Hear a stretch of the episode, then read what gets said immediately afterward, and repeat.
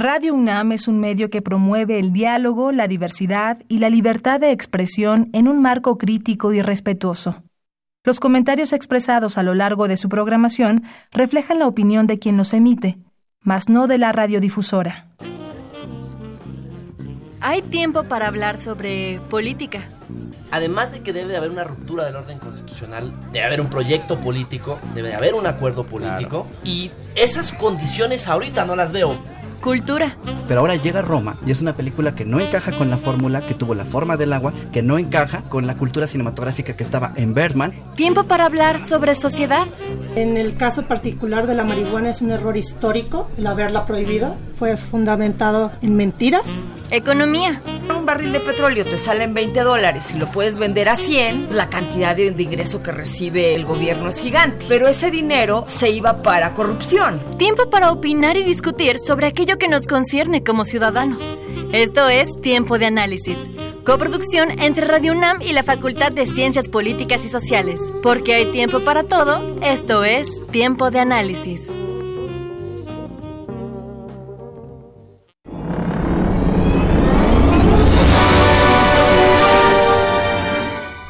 La epidemia de obesidad y sobrepeso por la que atraviesa México se empezó a gestar desde los años 50, con la industrialización de alimentos, y se exacerbó con la entrada en vigor del Tratado de Libre Comercio en 1994. Esto contribuyó a la paulatina sustitución del sistema tradicional de alimentación de los mexicanos por productos procesados que se dio con la llegada de las franquicias de comida rápida. México cuenta con una tercera parte de su población con sobrepeso y se constituye como el país de América Latina con la tasa más alta de obesidad infantil y el segundo de obesidad en adultos. Por tanto, la obesidad y el sobrepeso se convierten en un problema de salud pública. Se reconocen múltiples factores de índole económica, familiar, comunitaria y cultural, como el sedentarismo, entre los cuales puede señalarse también el consumo de alimentos con bajo valor nutritivo y altos contenidos de azúcares, harinas o grasas, como las botanas, los refrescos, los pastelillos, dulces o cereales, denominados coloquialmente como comida chatarra. Por ello, coexiste contradictoriamente la obesidad y la desnutrición. Estos alimentos se promueven con un gran número de mensajes publicitarios en medios tradicionales y digitales, aunado a la magnitud de recursos económicos destinados a su promoción. La proliferación de sitios de comida rápida, la adopción de modas de consumo provenientes de Estados Unidos y el atractivo discurso que se maneja para promoverse propició un cambio significativo de valores de consumo y culturales con su consecuente repercusión sobre la salud y la cultura alimentaria. Mientras el vínculo de la publicidad con los medios de comunicación contribuyó a la masificación del mercado y estas nuevas dinámicas de consumo, el discurso publicitario tomó protagonismo al moverse en el terreno de lo simbólico, apelar a las emociones, invocar deseos y experiencias. Por ello, cada que se aborda el tema de obesidad, se afirma como un factor propiciatorio de ella. Con información del coloquio de obesidad y publicidad, yo soy Karina Venegas y estás escuchando Tiempo de Análisis. Muy buenas noches. Les saluda Adriana Reinaga y les damos la bienvenida a Tiempo de Análisis, el programa radiofónico de la Facultad de Ciencias Políticas y Sociales de la UNAM. Transmitimos a través del 860 de amplitud modulada y vía internet en www.radio.unam.mx. Los teléfonos en cabina son el 55 36 89 89, la alada sin costo 01800 505 26 88. También pueden seguirnos y enviar sus comentarios a nuestras redes sociales en Twitter, arroba tiempo-análisis, en Facebook búscanos como Tiempo de Análisis y en Instagram tiempo-análisis. Esta noche hablamos sobre un tema coyuntural, un tema muy importante, justo porque ayer tuvimos una noticia relevante de un logro en la, reforma a la Ley General de Salud. Hablaremos sobre publicidad, sobre consumo y obesidad. Nos acompañan y les damos la bienvenida a la doctora Carola García Calderón, quien es doctor en sociología por la UNAM, profesora, titularse de tiempo completo en el Centro de Estudios en Ciencias de la Comunicación. Es coordinadora del Seminario Interdisciplinario de Comunicación e Información, también en la Facultad de Ciencias Políticas y Sociales, y entre sus publicaciones recientes se cuenta el poder de la industria publicitaria en México entre la tradición y la modernidad y las revistas femeninas en México. Bienvenida, doctora. Buenas noches y aunque hoy es 2 de octubre no se olvida. Buenas noches, así es, así es, salimos de la tradición. Nos acompaña también vía telefónica y le damos eh, las gracias por hacernos este espacio al doctor Simón Barquera Cervera. Él es egresado de la licenciatura en medicina de la Universidad Autónoma Metropolitana. Recibió el Friedman School Alumni Association 2016 Nutrition Impact Award y sus aportaciones como investigador en el área de las políticas y programas de nutrición desarrolladas a, los, a lo largo de 17 años de trabajo en el Instituto Nacional de Salud Pública. Además de ello, lidera la línea de estudio en obesidad, diabetes y enfermedades cardiovasculares. Bienvenido, doctor. Muchas gracias por acompañarnos vía telefónica. Al contrario, Adriana, muchas gracias por la invitación. Un honor estar contigo y con la doctora Carola. Gracias, muchas gracias. Y bueno, pues también tenemos la presencia eh, muy agradable de otra profesora del Centro de Estudios en Ciencias de la Comunicación, es la doctora Verónica Romero Servín. Eh, ella es maestra en comunicación y doctora en Ciencias Políticas y Sociales en la UNAM. Desde 1999 es académica del Centro de Estudios y bueno, pues entre su autoría se cuentan algunos libros colectivos y revistas especializadas en las cuales ha analizado la publicidad desde la perspectiva socioantropológica. Tiene amplia experiencia en eh, análisis de marketing social, gobernanza y bueno, actualmente trabaja con temas de gobernanza en agua y políticas públicas, ¿no es así? Gracias. Muchísimas gracias por la invitación, un placer. Pues bienvenida. ¿Les parece que iniciemos este programa con un panorama general, con una descripción. Quizá el doctor Barquera nos puede ayudar porque él estuvo asesorando ¿no? este trabajo que se hizo en la Cámara de Diputados, en la Comisión de Salud. Y, y, nos gustaría darle esta perspectiva a la audiencia que nos acompaña, doctor, qué es lo que está pasando en el ámbito de la salud pública y su relación con la obesidad. Claro que sí. Bueno, eh, ya lo mencionaron ustedes en la presentación muy buena de este programa que hicieron. Ha habido un cambio muy eh, dramático y preocupante en, en muchos patrones de consumo, hábitos y culturales en México. Y eso en los últimos 20 años, en las encuestas que hemos realizado, como la encuesta nacional de nutrición y salud en el Instituto Nacional de Salud Pública, pues hemos visto que ha generado unos aumentos, pero sin precedente, en las cifras eh, de obesidad y enfermedades crónicas. En la actualidad mueren 300 mil personas, 300 mil mexicanos al año eh, por enfermedades crónicas, 100 mil mueren solo por diabetes. Entonces, pues estamos ante una emergencia epidemiológica. Desde pues hace más de 15 años comenzamos a, tratar de identificar cuáles son las causas, pero no solo eso, sino cuáles serían las formas más fáciles de, de, de tener algún impacto, o sea, avanzar en la prevención de, obesidad, pues muy rápido nos dimos cuenta que eh, los mexicanos estábamos consumiendo demasiados refrescos y bebidas azucaradas y demasiada comida chatarra. Hay otros factores, pero estos son de los que identificamos desde muy temprano y de los que son, eh, pues, por, por sus características eh, regulables y se podrían modificar. Sabemos que el entorno, eh, cuando es amigable, es decir, cuando tiene, cuando facilita elecciones saludables, pues hace que la gente que, la gente no se enferme, como lo que pasa en países nórdicos donde la gente eh, toma mucho agua, anda mucho en bicicleta, eh, come alimentos frescos y, y, básicos y come muy poco ultraprocesados, que es esta comida chatarra. Entonces, bueno, comenzamos a, tratar de identificar cuáles serían las formas en las que podríamos ayudar a que los mexicanos no seamos el primer país del mundo en consumo de refrescos y comida chatarra. La, la, primera que, que nos eh, vino a la mente y en la que trabajamos muchos años fue implementar impuestos a los refrescos y comida chatarra y eso pues ha funcionado mucho. Ahorita ya hay 34 países que siguiendo nuestro modelo están ahorita han implementado impuestos por los buenos resultados que eso tiene, que son que redujo el consumo en 67 mil toneladas al año de azúcar, etcétera. Y, eh, y ahora lo que hemos estado trabajando estos últimos años, que es la buena noticia de la que eh, hablabas al, al principio, es un etiquetado frontal de alimentos parecido al de Chile que le dice a la población muy rápido eh, cuidado esto tiene este este producto es alto tiene exceso de azúcar de grasa o de sal y eso pues lo hemos visto de otros países como Chile que hace que la gente eh, disminuya el consumo de estos productos o busque productos que no tienen estas advertencias.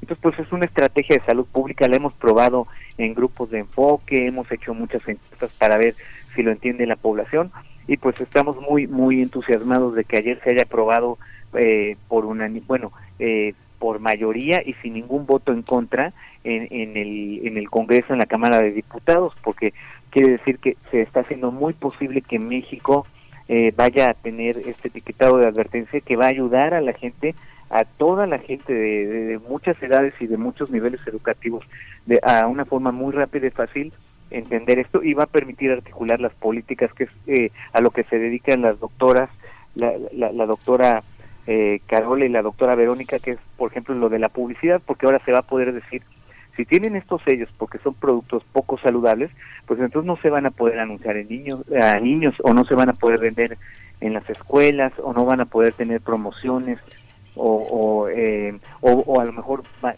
se van a, cobrar impuestos para los productos que tengan los sellos, es decir, es un sistema que además puede articular otras políticas y entonces ya todas esas políticas en conjunto realmente ayudar a detener esta epidemia que, que tanto daño nos está haciendo, nos empobrece, genera mucha desigualdad eh, y, y detiene no solo nuestro, nuestra salud, sino también nuestro bienestar.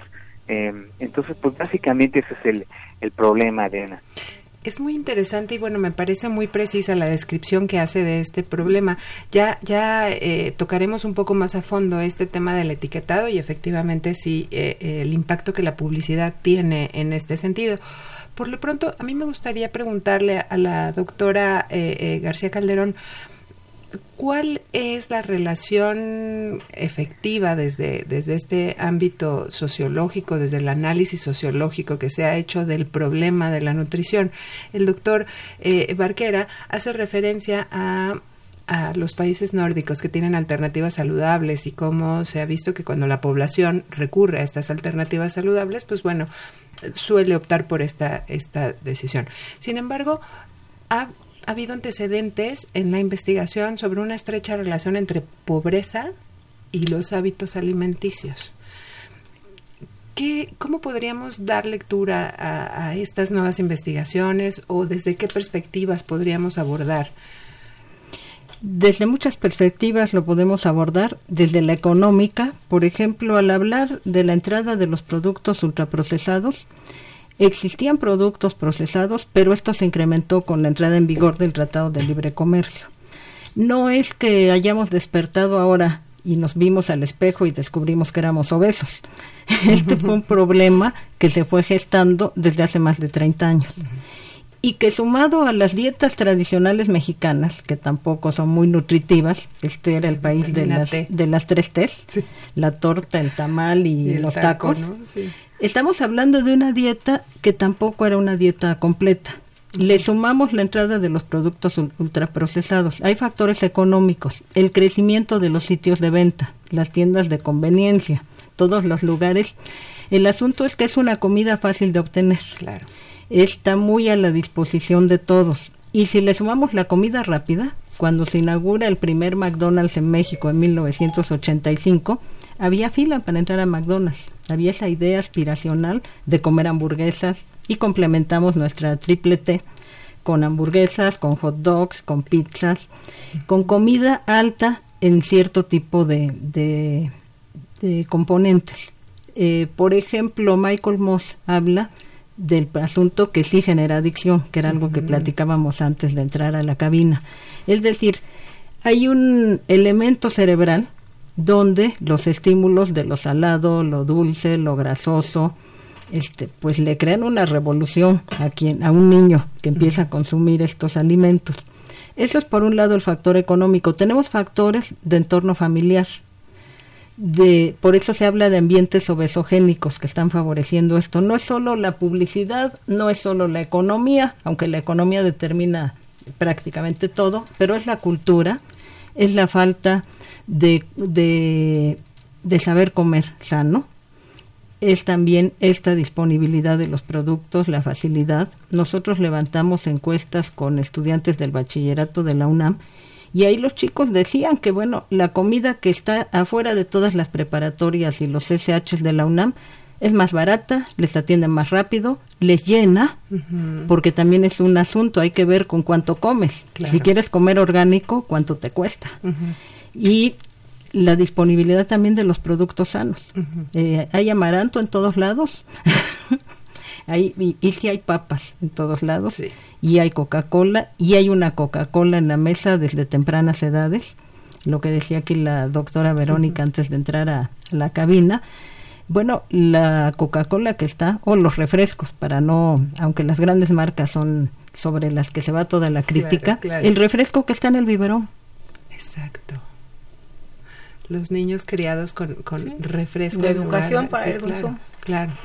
No hay, no hay esa, esa cultura, por ejemplo, en, hablando de biberones. No se ha ampliado y no se ha logrado establecer una cultura de alimentación materna, por ejemplo, pero sí está muy enraizada en la población la cultura de el refresco en el biberón, la el biberón de coca, ¿no? Eh, además de estos factores culturales de los que habla la doctora García Calderón, ¿qué pasa con los antecedentes de la publicidad? Es decir, la publicidad como este fenómeno que dispara una versión más... Eh, pues más apegada al estilo de consumo estadounidense, es decir, donde es mucho más propicio adquirir, más sencillo, como nos explicaba eh, eh, la doctora, pero aspiramos como sociedad la publicidad nos da esa aspiración? Yo pensaría que no del todo. Eh, pienso que, por supuesto, por supuesto, lo que comentabas de, de esa cultura y de esa herencia en, el consumo de ciertos productos tiene mucho que ver más bien con falta de información. Porque no es como que tomes una malteada de McDonald's y digas, no, es que es lo que toman en Estados Unidos. Al final vas apropiándote de esas formas de consumo porque ahí te encaminaron algo que yo propongo desde en mi tesis de la, del doctorado es que la publicidad no es la responsable de, que en la mesa de una familia haya una Coca-Cola o haya una pizza. Al final, las decisiones y quien educa para el consumo son los padres. Hemos trabajado y se están haciendo muchos logros ahora con el asunto del etiquetado, pero hay que trabajar con las, con las familias y yo creo propiamente con las madres, ¿no? En México, por la naturaleza misma, las madres somos quienes nos tenemos la responsabilidad de alimentar a los hijos, ¿no? Entonces muchas veces en aras de, con tal de que coma, entonces compro algo práctico o lo que le gusta, ¿no? De pronto, por ejemplo, ves las loncheras y tienen una lechita saborizada contra las azúcares, ¿no? Y una barrita de cereal con muchos azúcares. Este, les ponen hasta pizza. Yo en un estudio que hice en algunas escuelas privadas de primaria, traen pizzas y traen este sushi. O sea, de pronto como que piensas, si eso no se publicitó, o sea, no es, no es publicidad que le llegó al niño. O sea, la mamá está acercando y está, pues la educación para el consumo es en casa. La educación para el consumo en casa y bueno, y el cambio también en estas dinámicas eh, eh, sociales y la dinámica moderna donde la mujer efectivamente tradicionalmente es la encargada de la, ya no voy a decir de la alimentación, de la nutrición, ¿no? Eh, pues tiene que salir a trabajar y pueden, por ser más prácticos y demás. Entonces, bueno, me parece sí un fenómeno súper, súper, súper complejo.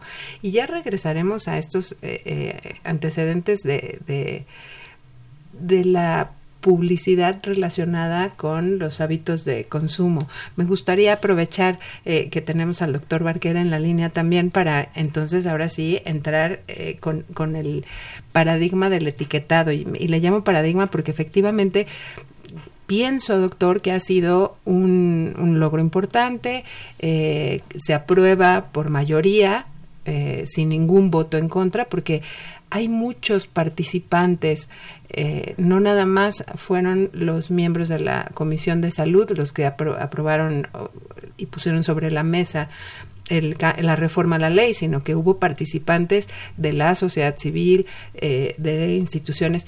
¿Cómo fue este proceso y esta dinámica? ¿Cómo se enriquece una ley en donde hubo este ejercicio de gobernanza, en donde hubo mucha participación? ¿Nos platica al respecto? Sí, claro. Em, bueno, eh, como bien lo menciona, participaron eh, prácticamente todos los sectores de la sociedad eh, vimos una presencia muy importante de agencias internacionales que, que apoyaban la postura del etiquetado, entre ellas la Organización Mundial de la Salud, la OPS, la Panamericana de la Salud, UNICEF, que es el Fondo de Naciones Unidas para la Infancia, eh, también la FAO, eh, y además de eso, agencias nacionales como la, Comisión Nacional de Derechos Humanos, o CIPINA, el, el de Protección a la Infancia, que lo apoyaron mucho. Eh, entre los sectores del gobierno, pues Secretaría de Salud, Agricultura y, Academia, pues prácticamente todo, todo el sector académico de más de más de 15 universidades expresó una postura a favor y en sociedad civil pues hemos visto algo muy interesante que es un surgimiento de, de, una serie de organizaciones que han eh, se han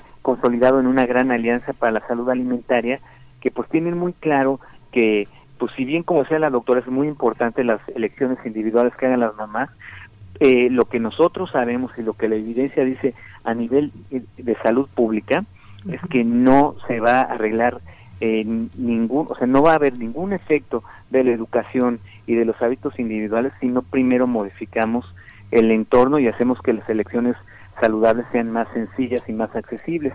Entonces, pues aquí todo eso se unió. Llevamos eh, buscando un cambio en el etiquetado desde el 2009, es decir, 10 años, desde el sexenio de Calderón ya estábamos proponiendo algunos sistemas de etiquetado y entonces, bueno, pues yo creo que la sociedad ya estaba muy lista, ya lo había escuchado mucho, ya había una masa crítica de investigación eh, respaldando esto y además había casos de otros países que ya lo habían logrado.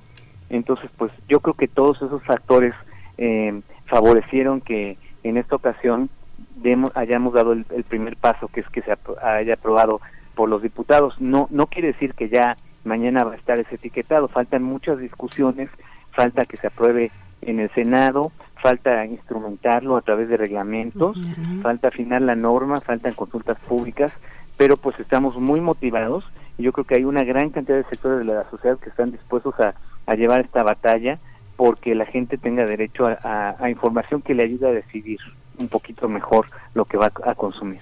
Y justamente hablando de esta información que la gente eh, debe tener, hay una fuerte crítica que, que, se ha hecho al sistema de etiquetado. Sabemos que eh, en 2014 se aprobó el etiquetado nutricional. Sin embargo, hay una crítica al, a la lectura que hace la población en general, ¿no? Se dice la población no está, eh, pues no, no quiero decir educada, sino no tiene el, la, la capacidad de comprender en su cabalidad, pues a qué nos referimos con algunos tipos de grasas, con los carbohidratos, con entonces no le dice nada, no es no es lo mismo la lectura que hacen de una etiqueta nutricional a una etiqueta de estas características. ¿Qué es lo que podría cambiar o qué es lo que esperamos que la gente entienda con este nuevo etiquetado? Sí, eh, efectivamente este etiquetado advierte, porque dice dice muy rápido, dice exceso exceso de grasa, exceso de sal, exceso de azúcar, y entonces eh, eso obviamente tiene que ir acompañado de una campaña educativa, y en Chile los mensajes eran escoge productos que, contengan menos sellos y si no tienen sellos, mejor. Mm. Y con, con e, ese mensaje lo comprendían hasta los niños y lo que se ha visto en Chile, hay videos en YouTube donde están los niños chilenos y les ponen una montaña de alimentos y los están separando en los que ellos comerían y los que no comerían y están viendo los sellos y ellos lo están interpretando perfectamente. El etiquetado que tenemos actualmente en México fue propuesto por la industria sin ningún tipo de consulta ni evidencia y bueno, pues es un etiquetado que no comprendemos aún los expertos porque se requieren eh, operaciones matemáticas que requieren una calculadora y está basado en criterios pues que no son de la OPS ni de la OMS, entonces es muy malo. Ahora, para los que critican que este etiquetado es tan sencillo que no tiene números, dicen es que este etiquetado nada más son unos sellos de advertencia, pero ¿dónde está? Yo quiero saber cuántas calorías tiene.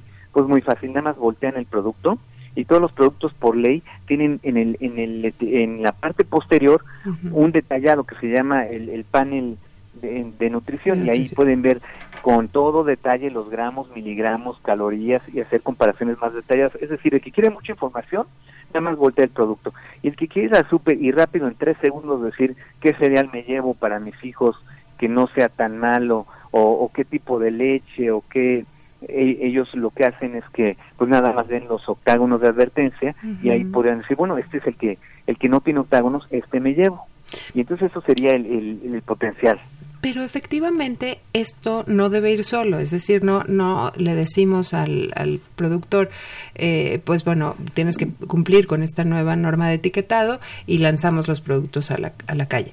Eh, debe ir acompañado efectivamente de una campaña y debe ir acompañado también como de una concientización a través de diversos medios, incluso desde la consulta eh, eh, del niño con el pediatra, este tipo de esfuerzos que tienen que ir en conjunto.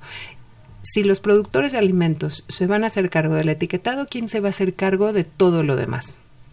Bueno, eh, realmente, por ejemplo, con el etiquetado anterior, pues el gobierno gastó muchísimo dinero en un etiquetado que propuso la industria y que nadie puede interpretar. En el caso de este etiquetado, lo que hemos visto, por ejemplo, lo hemos puesto en niños de primaria con un póster, un afiche. Entonces les decimos, sin decir nada a nosotros, a ver, revise ese afiche con los mensajes que tiene y luego de esos alimentos, tú dinos cuáles este, son buenos y cuáles son malos. Sepáralos en, en categorías y los separan muy bien. Es decir, es, una, es, es un sistema que va a permitir de una forma muy fácil orientar a la población con mensajes muy sencillos como escoge el que tenga menos sellos o si no tiene sellos mejor y obviamente eh, totalmente reconocemos la, la importancia de, de, mejorar la educación en nutrición. Eso puede tomar años y además ahí uno está compitiendo contra la educación que dan estas compañías, que ya les van a hablar las doctoras que son las expertas, pero que, que donde se meten hasta en cuestiones mercadológicas que tienen que ver con hasta con el cariño y sensaciones y todo. Bueno, ahora no van a poder porque si tienen sellos entonces estos productos no se van a poder anunciar a niños, no se van a poder, este, no van a poder tener personajes como tigres, eh, elefantes, abejitas, conejos, porque hacen daño y eso eso va a ayudar mucho a, a, las elecciones de, de, la población y eso también hay muy buena evidencia de que ocurre. Y las evidencias son lo, lo, que lo que también me interesa discutir. Le preguntaría a la doctora eh, eh, García Calderón, hay un antecedente y los detractores, bueno, los detractores del etiquetado dicen el antecedente de los cigarrillos. Y entonces le pusieron la etiqueta a los cigarros y la gente no deja de consumir. A lo mejor ha bajado un poco el consumo, modera su consumo por un tiempo, pero después vuelve. ¿Qué podríamos esperar que ocurra en el caso del etiquetado de los alimentos? Sí, eh, lo decía al principio, así como de repente vimos que éramos obesos y eso no fue de la noche a la mañana, sino tardó muchísimos años, esto tampoco es algo que se vaya a revertir muy rápido, ni en unos pocos años, y no solamente con el etiquetado. Habría que pensar en políticas más amplias, en políticas públicas integrales. Las acciones que se han hecho es la venta en escuelas, que tampoco ha sido tan completa. La otra, y en educación básica que ahí, una vez pasando el sistema de educación básica, no hay controles. Porque ya estás hablando de estudiantes, por ejemplo, si hablas de preparatoria, que pueden salir del plantel y comprar afuera, y no se digan los, los demás edad. El impuesto, que también es paralelo al, al, asunto del tabaco y del alcohol. Subimos el impuesto y entonces le va a costar más, porque además se transfiere, que esto sí se ha visto, se transfiere el costo al consumidor, el impuesto se le pasa al consumidor, y entonces fumar me va a costar más tomarme un refresco me cuesta más. Y los primeros momentos la gente empieza a disminuir el consumo y después vuelve. Mm. ¿Por qué vuelve? Porque hay hábitos ya formados de antemano, porque hay una vida cotidiana que resuelve esto. Criticamos en México mucho a que los albañiles comen tacos con refresco. Pero están tomando el refresco porque en la construcción donde están a lo mejor no hay agua potable.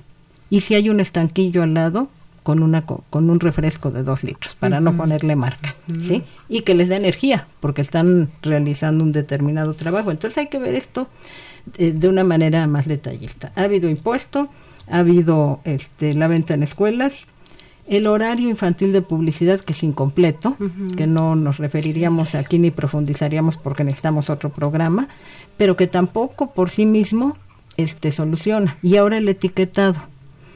Y todas estas este, acciones, después de que se conformó el problema, son insuficientes y no van a resolver el problema de un día para otro. Y están estos hábitos, el fumador, así le pongas el feto, le pongas el pulmón, le digas que se va a morir, sigue fumando yo sostenía lo adictivo también de estos productos, en la que no puedes comer solo un es cierto. Sí, el sodio y el azúcar. Y, es muy difícil dejarlos porque ya hay una predisposición. Decíamos los biberones que se llenan de Coca-Cola, pero los fabricantes y los eh, de productos para bebés, pues eh, eh, inventaron un jugo para bebés. Claro. Claro. Y que acostumbra al dulce. Entonces los niños después no quieren tomar agua. Son... Por supuesto. Vamos, vamos a hacer una breve pausa porque sí me interesaría regresar justo a discutir este impacto o este eh, estos hábitos generados por la publicidad. Antes de irnos a, a una cápsula, eh, pues bueno, creo que se quedan muchos temas, doctor Barquera, que podríamos eh, continuar platicando, así es que le propondría un nuevo programa ahora que, que ya esta ley pase por la Cámara de Senadores y por el Ejecutivo para ver cómo finalmente se publica eh, le, propondría tener un nuevo programa para platicar al respecto. Claro que sí, este e, es sería un honor y, agradezco mucho la invitación y solo me gustaría cerrar por decir que si bien una sola iniciativa como el impuesto o el etiquetado no van a solucionar el problema, eso no debe detenernos, es lo que podemos hacer, es donde está la evidencia, entonces tenemos que hacerlo y ir sumando cosas. Y del impuesto al cigarro, por ejemplo, yo diría, Ahorita el impuesto al cigarro es como del 70%, 60%. Imagínense nada más si no tuviera esos impuestos, cuánta más gente fumaría. Entonces pensar que no está funcionando el impuesto al, tabaco, bueno, hay evidencia, pero mundial es una de las, es, es la, estrategia más efectiva. Si ven un montón de gente fumando, nada más imagínense si no hubiera el impuesto. Y lo mismo está pasando con los refrescos. Dicen que, bueno, que disminuye después del impuesto. Nosotros tenemos evaluaciones puntuales y hemos visto que, que, que, que hay una un, consumo disminuido y así lo han declarado. Éramos el consumidor número uno, ahorita somos como el cuarto o el quinto ajustando para el crecimiento poblacional y el crecimiento económico. Entonces yo creo que no es este decir que ya le hicimos y con esto coincido en eso con la doctora, pero sí son estrategias muy importantes y que debemos de, de continuar y luego ir sumando todo lo demás que esté en nuestras manos. Hay que, hay que dar los primeros pasos, así es. Exactamente. Muchas gracias. Doctor, gracias, gracias a usted y bueno, pues eh, eh, nos vamos a la cápsula. En México, la obesidad se ha convertido en un problema que afecta a uno de cada tres niños y adolescentes y a siete de cada diez adultos. Combatirla y prevenirla es prioridad en materia de salud pública ya que afecta el estilo de vida de las personas que la padecen. Por otra parte, está asociada con distintas enfermedades como diabetes, hipertensión y otros padecimientos cardiovasculares. Las causas son múltiples y van desde una cuestión genética, malos hábitos alimenticios, poco ejercicio, estrés, factores emocionales, falta de sueño y hasta la condición socioeconómica de las personas. De acuerdo con la Organización Mundial de la Salud, la forma más efectiva para conocer el grado de obesidad de una persona es de acuerdo a su índice de masa corporal, el cual tiene criterios establecidos para evaluar el peso de cada individuo. Existen hábitos que nos benefician a todos como beber agua simple, evitar el consumo de alimentos azucarados, hacer ejercicio diario y modificar la alimentación incluyendo más frutas y verduras. Sin embargo, es muy importante consultar a un médico y recibir atención personalizada, sin duda esto generará grandes beneficios en la salud física y mental de las personas. Para tiempo de análisis, Melissa Paniagua. La antropología médica se ha desarrollado en conjunto al sector de la salud, principalmente al área pública. A través de la visión cultural de la antropología se ha podido entender cómo se relaciona la salud con distintos sectores de la población que se alejan de la visión común médico-paciente sino que juegan otros elementos en torno a la búsqueda del bienestar físico y mental de cada persona. Con ello podemos entender los distintos tipos de enfermedades y cómo éstas son curadas en diferentes culturas dependiendo del nivel de gravedad en el que ésta se ha considerado. Dicho de otro modo, nos abre una visión diferente del significado de salud y medicina. Sus inicios datan de los años 60, con la recopilación de la medicina tradicional, pero esta rama toma forma a partir de las diferentes cosmovisiones que abraza cada cultura y la enorme resignificación de la medicina haciendo más diverso su campo de estudio y de cuestionamientos en torno a cómo mantener la salud pública como derecho pero respetando la integridad de cada persona, incluyendo su concepción en la medicina para prevalecer su salud, recordando la diversidad y la enorme gama de factores que intervienen como la cultura, la alimentación, las actividades físicas o la vida cotidiana. Si bien es importante tener a la salud como tema prioritario, debemos recordar que no siempre se obtienen mejores resultados posicionando solo un tipo de medicina como la única, lo cual nos sugiere que es importante que todo el sector salud incluya una formación antropológica, humanista y consciente de la diversidad que puede ser tratada cuando se habla de la salud. Con el auge institucional de la antropología médica, el sector salud se ha beneficiado de nuevas alternativas para tratar casos clínicos, tenemos así, esta disciplina ha venido a apoyar, no a sustituir la forma en la que se ha practicado la medicina en nuestros días. Para tiempo de análisis, Luis Romero y Nancy Valero.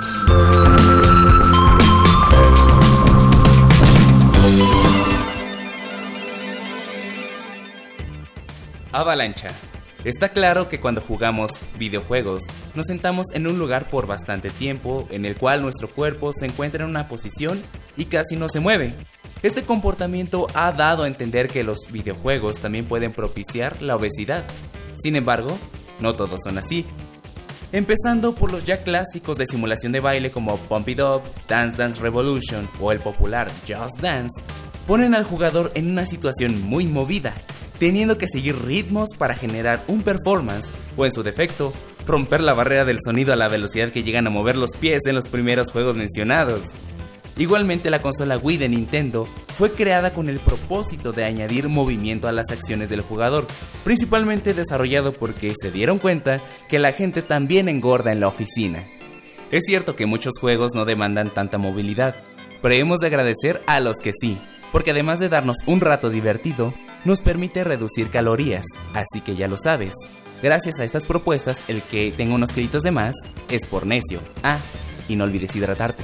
Para tiempo de análisis, soy Getsaí Velasco.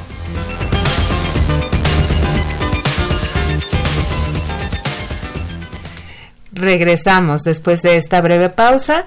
Volvemos, eh, habiendo despedido al doctor Barquera, que bueno, pues ahorita les haremos algún anuncio para todos aquellos que se quedaran con ganas de escuchar un poco más acerca de, la experiencia del doctor Barquera, eh, les vamos a dar una noticia pero quiero aprovechar para dar la bienvenida a la maestra Silvia Josefina González Martínez. Ella eh, también es profesora del Centro de Estudios en Ciencias de la Comunicación de la Facultad de Ciencias Políticas y Sociales. Es licenciada en Ciencias de la Comunicación y tiene una maestría en Administración eh, de Negocios, en Dirección Comercial y Marketing en el Instituto de Estudios Bursátiles, el cual está adscrito a la Universidad Complutense de Madrid. Tiene 15 años de experiencia como profesora en la facultad y actualmente está encargada de la unidad de titulación del Centro de Estudios en Ciencias de la Comunicación de, la universidad. Eh, Silvia, bienvenida. Muchas gracias. Qué gusto tenerte por aquí. Ahorita vamos a aprovechar también la, experiencia y el conocimiento de Silvia para hablar un poco de las formas alternativas de la publicidad. Sí, claro eh, que sí. Eh, me, dejamos esta conversación en qué es lo que pasa con todo lo demás que se tiene que hacer en relación a el etiquetado y a la educación y a la sensibilización de la población, pero pero hay una cuestión de, de, percepción. Tal vez eh, nos puedes hablar un poquito más al respecto, Verónica. ¿Qué pasa con la población? ¿Cómo percibe lo que comemos? Yo creo que justo hay una laguna en lo que llamamos comida chatarra, justo ahora que lo decía el doctor, porque de pronto una mamá, cuando piensas en comida chatarra, piensas en papitas, en frituras, en a lo mejor pizzas, este, o este, los pastelillos, ¿no? Pero de pronto encuentras yogurts con este, muchísimas grasas y azúcares. Los propios cereales tienen muchísima azúcar, ¿no? Entonces, una mamá que le pone al niño en el lunch la lechita, el una barra de cereal y luego el sándwich y un chocolate de postre, pues como que esa es una bomba de azúcar literal y no y como no como no tiene grasa entonces pensamos que no es este chatarra. Yo creo que de entrada cuando hablamos de socialización y de educación porque también a los padres hay que educarles sobre qué es y qué no es este de bajo contenido nutrimental, eso es importante. Justo lo que decían de que las etiquetas, pues, si alguien te dice grasas saturadas y hay que hacer cuentas de 2 menos 3 más el número que pensaste para saber cuántas calorías tienes, da pereza. ¿no? Si uno que está interesado como en la nutrición tienes que hacer cuentas, pues yo me imagino que una mamá, este, una ciudadana de a pie, pues no se toma la molestia de leer eso. Entonces habrá que ver primero cómo se traduce ese etiquetado en qué productos, porque reitero, yo no sé si van a etiquetar los chocolates, si van a etiquetar los yogurts, un, yogur para beber también tiene muchísima azúcar y entonces aparentemente uno diría, no, es un yogurt, es un lácteo, no tiene... Ajá, claro. Pero este pues, sí tiene muchas azúcares. Yo creo que mucho es de que de, que las mamás asocian la chatarra como muy como con ciertos productos nada más. Habría que pues pensar desde ahí, desde socialización para el consumo, pero en las escuelas también, por supuesto, eso que decimos que se han controlado las eh, cooperativas, pues hay en algunas escuelas, porque a lo mejor adentro tienes controlado, pero a la salida de todas las escuelas desde educación básica sigue habiendo un sinfín de productos que Claro, bueno, y además, además de la cooperativa, eh, eh, lo que mencionas, eh, finalmente quien pone los alimentos en la lonchera del, de, loncheras pues son las mamás. Nomás de haberse me quitado el hambre, o sea, si eran bombas de, calorías. Y, y bueno, esta parte de por qué percibir, bueno, por lo que sé, primero que nada, por lo que sé, sí, en esta iniciativa de, de ley se va incluso el etiquetado hasta productos eh, con, de venta de alcohol y demás. Y, y yo quisiera saber si va a funcionar como funcionó con este bombardeo para reducir el consumo del tabaco. Llegó un momento en que fue el, el, bombardeo en general y efectivamente una campaña bien planeada junto con el etiquetado y, y bueno, pues que, que se insertaran otros actores como el Instituto de Enfermedades Respiratorias y demás a una sólida campaña para disminuir el consumo, llevó en algunas ocasiones a los niños a decirle a sus papás no fumes porque fumar es malo. Entonces a lo mejor eso, pues bueno, por lo menos va a hacer que el papá no fume enfrente del niño. La prohibición de fumar en algunos lugares o la restricción que se hacía eh, para fumar solamente en los espacios permitidos en restaurantes, centros de, eh, de diversión, lo que sea. Todas estas cosas en conjunto, pues llevaron a lo mejor al niño a tener esa conciencia de que fumar es malo, más una sustitución del producto. ¿Qué es lo que podemos esperar? Que el papá o la mamá sea ahora el que le diga al niño, es que ya leí que este producto no, o te lo estoy dando con la conciencia de que pues te, estoy dando un exceso de azúcar, un exceso de sodio, más otras cosas, ¿podríamos esperar que a la larga ocurriera algo así? O? No, desde luego yo creo que, que la información es la base del cambio social, eso este, pues, los teóricos de la mercadotecnia social lo manejan como fundamental. O sea, la gente muchas veces le da a un niño, repito, una lechita saborizada porque no sabe la cantidad de azúcares que tiene. Entonces yo creo que pues va a ser paulatina. Yo sí le pensaría que más de una década, pero creo que es como decía la doctora Carola, políticas públicas, un poco más de control, por ejemplo, en las escuelas. A mí me, brinca mucho eh, el asunto eh, cuando hablamos solamente del etiquetado, porque al final eh, muchos de los productos, mi tesis es justamente de, alimentos en, lonchera y a los niños no les importan las marcas. O sea, eso de que decimos de que a al niño le gusta la este el tigre toño, es cierto, los niños ni siquiera conocen marca, les gusta el sabor del chocolate, de las galletas.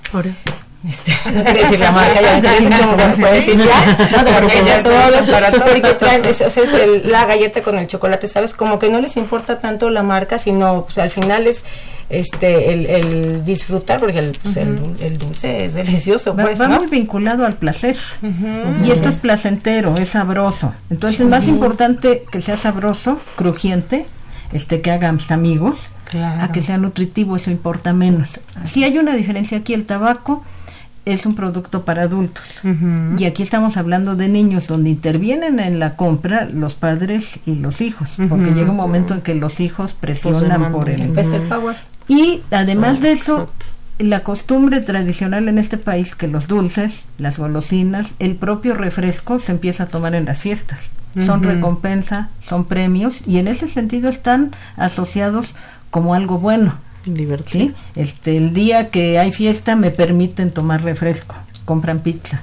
El día que me porté bien, el, el, al salir al consulta al dentista. Claro. Después de que le hacen la limpieza dental y, y el niño sí, le dan sí, su paleta saliendo. Y, y, y aquí, bueno, y aquí me permito interrumpir y hacer una pausa porque entonces ya metemos otro enfoque que es el psicológico, el de la recompensa, el de la motivación. Ya hablamos del enfoque cultural, del enfoque sociológico. ¿Cuántas perspectivas para investigar este tema? Porque yo veo aquí un libro súper bonito que se llama ¿Cómo engordamos? Comida chatarra, obesidad y estrategias de publicidad, en el que precisamente la doctora Carola García Calderón es la coordinadora del texto. ¿Desde dónde investigamos? ¿Qué encontramos? ¿Hay métodos específicos para conocer más acerca de esto? Mira, este, este libro es parte de un proyecto que empezó justamente de eso que aparecía en todos los estudios con respecto a obesidad. Cuando se habla de la epidemia de obesidad en México, siempre se apunta el sedentarismo, este, la disponibilidad de los productos y siempre aparecía la publicidad. Y prácticamente no hay estudios desde la academia que te digan hasta dónde influye la publicidad. De ahí partimos, no lo vamos a poder comprobar, Mm. porque es un fenómeno Claro, muy amplio. muy ¿Qué documentamos en este libro? Eh, hay una serie de ensayos donde se ve cómo se llegó a la- al, al tema de la obesidad, la cuestión económica. Hay un trabajo de, de Julieta Ponce, donde se va a ver lo- que está dentro de las despensas. Este libro lo vamos a presentar, ahora a propósito de que vamos a hablar del coloquio de publicidad y obesidad. Sí. Lo vamos a presentar el lunes a las 9 en el Auditorio Flores Magón. Entonces aquí hablamos del discurso publicitario, de esta cuestión simbólica, de esta asociación de la publicidad con el placer, con con eslogans, con todo lo que hace la publicidad, que es muy atractiva y muy divertida. Y además está en, en mucha publicidad está muy bien hecha, porque está hecha para lograr lo que, lo que quiere hacer. Julieta Ponce decía, nos habla del paisaje alimentario. Juan Humberto Luna habla de actores irresponsables. Actores y responsables. No, no, pero también junto, también junto habla de la irresponsabilidad de cómo se dejó crecer esto desde la perspectiva económica. También Pablo Cabañas apunta al mercado que representa esta industria de, de los alimentos y las bebidas, el bajo valor nutritivo. Juan Manuel Martínez Trejo habla de la causa de Bloomberg contra la obesidad. Gerardo Dorantes habla de la publicidad de digital de alimentos chatarra. Y ahí, igual que Silvia González Martínez, que habla de las páginas de, de Facebook de, de Kellogg's, y al igual que Ángel Garfias, que hablan de videojuegos, estamos en el terreno de las nuevas tecnologías y de estos espacios. Si los niños y los jóvenes están en nuevos espacios que ya no son la televisión, pues la publicidad va para allá. Y me brinqué el de Verónica Romero, que este, Por porque quería enfatizar lo de la cuestión este, de la tecnología y demás.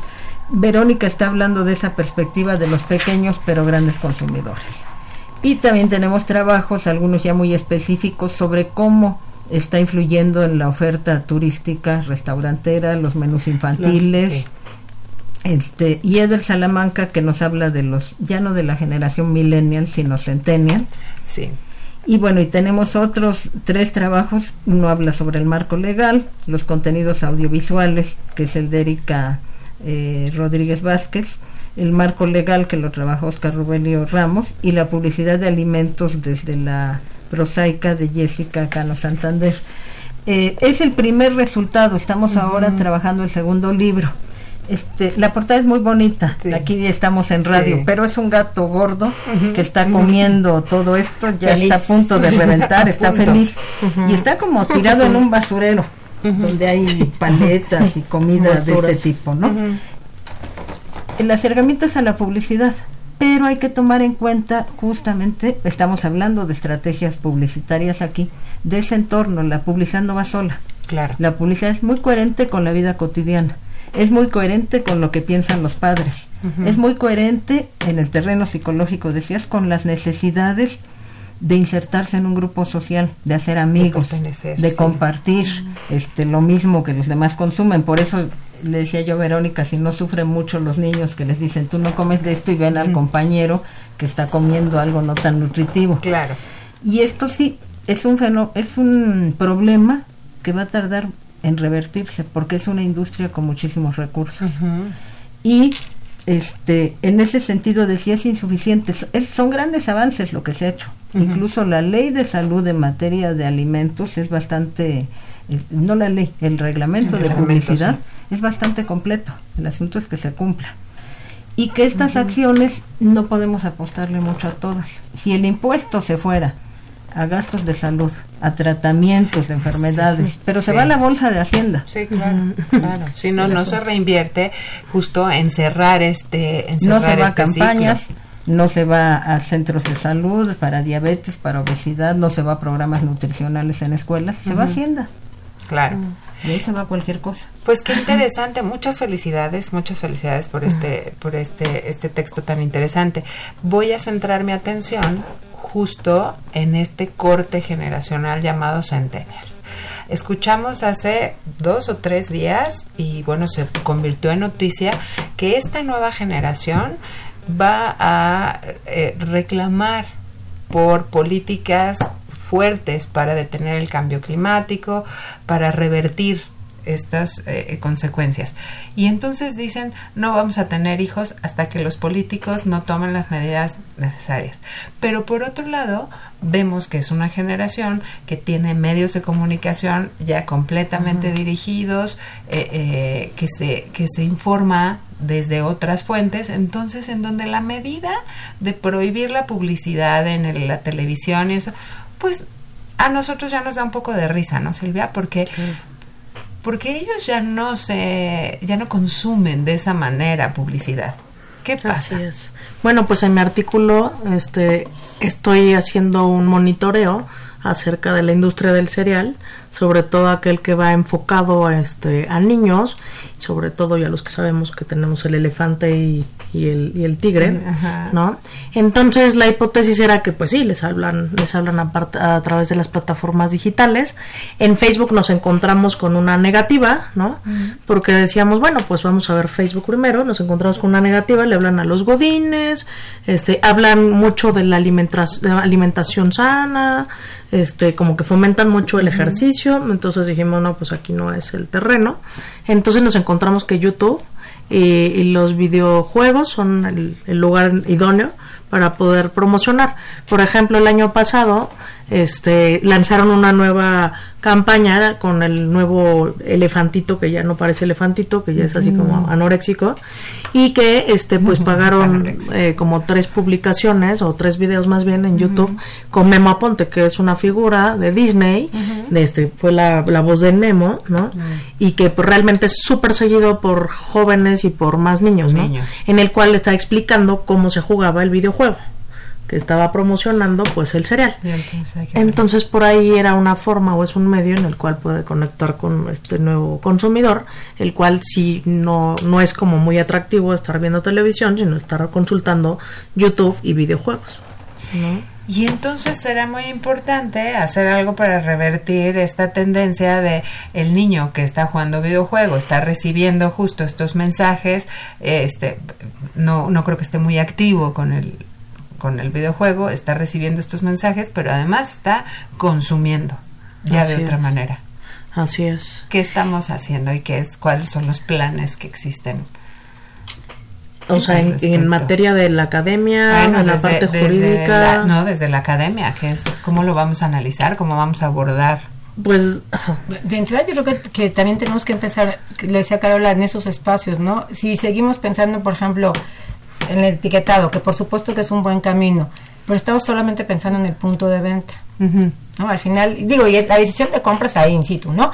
Pero si entonces, si sabemos que a los chavitos ya están llegando, eh, la publicidad les está llegando por otros caminos que ni siquiera es manifiesta, por ejemplo, un influencer, O sea, es alguien que te está recomendando y es de tú a tú, ¿sabes? O sea, como no es el spot que ni pude haber brincado como cuando nosotros éramos chavos y que te levantabas y ya, ya no viste el spot. No, o sea, ya la oportunidad de ver está, eh, es, eres cautivo. Con un videojuego, con un video, ya estás ahí. Y entonces, aparte, la publicidad es eh, latente, es mucho más grave lo, eh, lo latente que lo manifiesto. O sea, yo sé que eso es un anuncio. Un niño reconoce la publicidad. En la encuesta que yo hice, un niño dice, ah, esa es publicidad y me quiere vender algo que no necesito. Pero no, no, yo en el estudio que hice, los niños no identifican como publicidad la recomendación de un influencer o que salga una marca, por ejemplo, en, estos jueguitos de carreras, que salga un McDonald's en el camino, que se te atraviese un, una, un espectacular de Coca-Cola, ellos no lo ven como publicidad.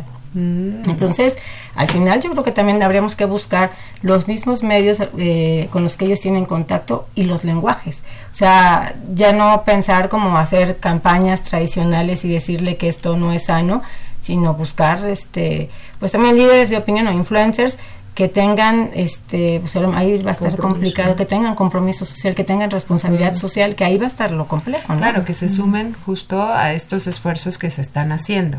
Y hablando de esfuerzos, Además, bueno, ya la doctora eh, eh, habló un poquito sobre la presentación del libro que se va a hacer en el coloquio. Tenemos en, en puerta justo una semana de análisis.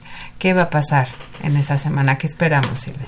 Pues tenemos una semana que se llama la Semana de la Publicidad Publicón 2019. Esta sería su quinta edición.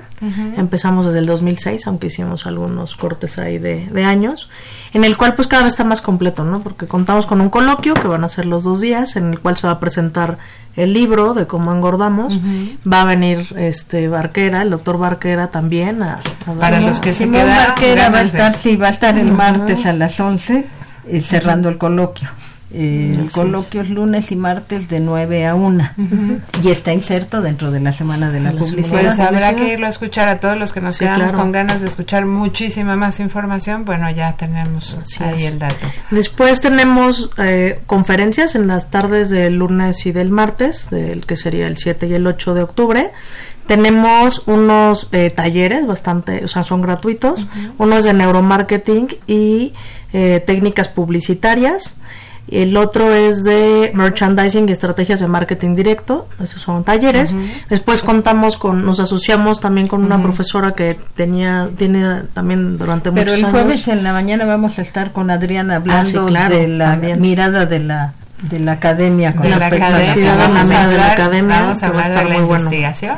Así es ahí nos, vamos a, a, ver. Y después está Publi después está Publipolis en su versión 10 y después tenemos otras eh, otras charlas bastante interesantes con respecto a los big data, este el videogame eh, enfocado mucho a la publicidad, este tenemos eh, está bien bueno este el de eh, la industria musical y el marketing cómo se está manejando porque este pues muchos de nuestros egresados están en ese territorio y han llegado conmigo que me dedico a esto de la titulación y me dicen Silvia está increíble todo lo que podemos hacer nosotros y no estamos preparados y nos están ganando el terreno y entonces ellos me propusieron que iban a traer a toda su a toda su banda y todos los recursos para poder este pues mostrarles qué se está haciendo en la industria musical y qué están y cómo están ejerciendo los comunicólogos ahí me de verdad que me parece esencial que hagamos este vínculo, porque la publicidad eh, eh, siempre se ha quedado en este espacio de la práctica y la reflexión la hemos hecho, la reflexión académica y teórica la hemos hecho muchísimo tiempo después.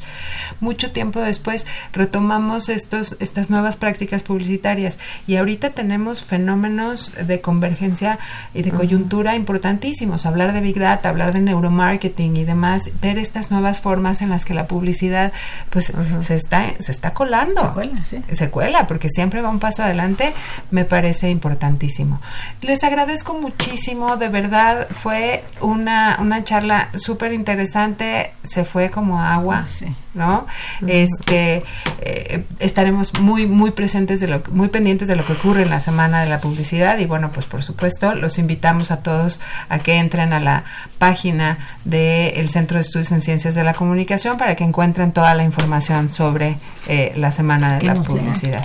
Muchas gracias. Y, bueno, pues revisen. Muchas gracias. Gracias. Gracias, por la invitación. Eh, bueno, pues nos despedimos de todos ustedes. Estuvo en la operación de cabina Humberto Sánchez Castrejón, en continuidad Tania Nicanor. Este programa eh, es producido por la Coordinación de Extensión Universitaria de la Facultad de Ciencias Políticas y Sociales, dirigida por Sergio Varela. El productor es Oscar González, asistente de producción Jessica Martínez y en servicio social Karina Venegas. Se despide de ustedes y nos escuchamos muy pronto, Adriana Reinaga. Hasta luego. Esto fue Tiempo de Análisis una coproducción de Radio UNAM y la Facultad de Ciencias Políticas y Sociales. Tiempo de análisis. Política, debate, cultura, sociedad, economía, periodismo, movimientos sociales. Opina, debate, discute, analiza. Tiempo de análisis. Un espacio donde con tu voz construyes el debate.